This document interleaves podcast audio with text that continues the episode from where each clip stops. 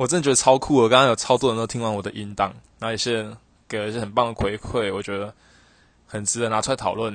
像刚刚提到，设计部门除了嗯从生产台上面抄元素回家之外，他们还要做什么其他事情吗？譬如说，总是要把衣服设计出来，然后丢生产之类的。那我想先跳回 IT 系统来讲，就是他们之所以要把元素全部抄回他们自家 IT 系统归档的原因，是为了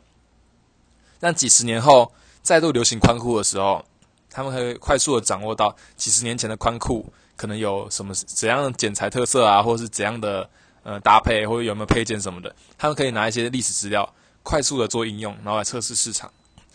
还有除此之外，他们可以把库存，像我刚刚提到的，他们的库存并不是成衣。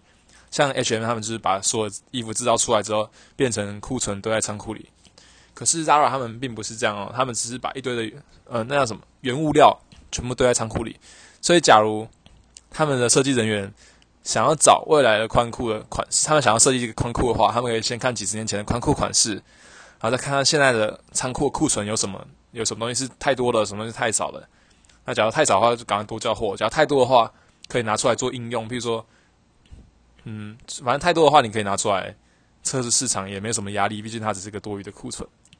所以他们 IT 系统是这样来用。那确实，像那个朋友提到，他们还是要有一个 team 然后几个人把衣服设计出来。那这个事情跟扎那个跟 H&M 的首席设计师不一样的地方在于，他们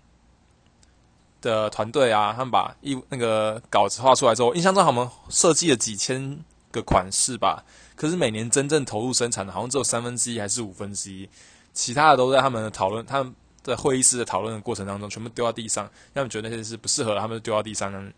所以他们是透过这样的方式来降低每个人在流程当中的影响力，就回馈到主轴讲，降低每个人在流程当中的影响力。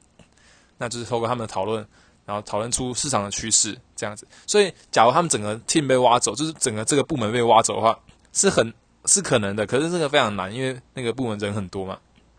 但确实存在着可能，假如想要挖 H&M 的话，你只要挖首席设计师走就可以。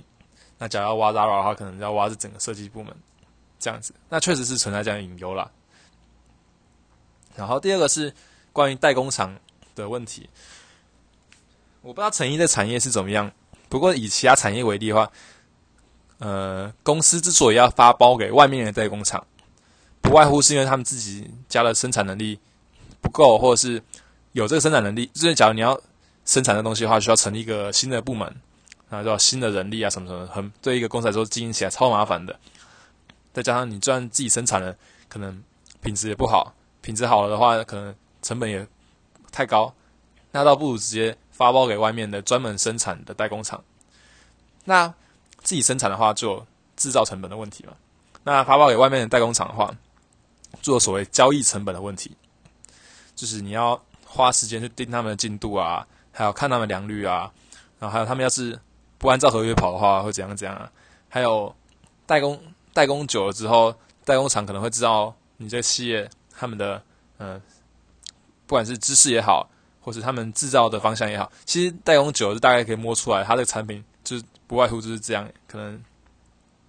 嗯几个螺丝钉，然后几个东西就可以组起来。所以他们自己就可以很容易自己去制造一个一模一样的东西出来，这种事情还蛮常发生的。再不然就是你一开始不自己制造一个部门，不自己做一个部门，然后反而外发放外包的话，是因为便宜嘛？可是假如未来代工厂看你，呃，譬如说他们可能要临时涨价啦，或者是，嗯。可能看你最近的交期，就是交货期赶得非常急，然后知道你你现在离职换厂商也不可能了，所以他是所以赶快趁火打劫的概念，又或是代工久了之后，他们自己做一个新品牌，把你自己吃掉，像我刚刚把你自己吃掉，像我刚刚讲利的品牌 L E E 那个品牌，就是这样的概念，就养出一个把自己吃掉的怪兽的概念。可是，在成衣的上面，我不知道有没有这样的现象诶，因为机械比较好讲，机器这个机械品的话，就是一个。比较特殊规格的东西，可是成衣我不知道有没有这样的现象。这样子，那就刚刚提到交易成本跟制造成本的问题。那在成衣产业，它有没有这样先想我就不知道。不过以刚刚提到 Zara 它有一四五百家还是五六百家的的代工厂为例的话，他们真的可以随时换来换去，对他们公司来说可能没有差，因为他们可能同样的衣服就发包给不同的厂商做，所以而且刚刚提到纺织业就是他们发包的代工厂是个劳力密集的产业，它并不会因为人力成本投入超级多而有呃规模经济这样子。他还是一样，一个人一天做十件衣服，十个人来一天也是做十件衣服，所以十个人来的话，顶多一百件衣服或一百零一件衣服。他并不会因为十个人进来，然后拆个十个流程之后产能大增什么的。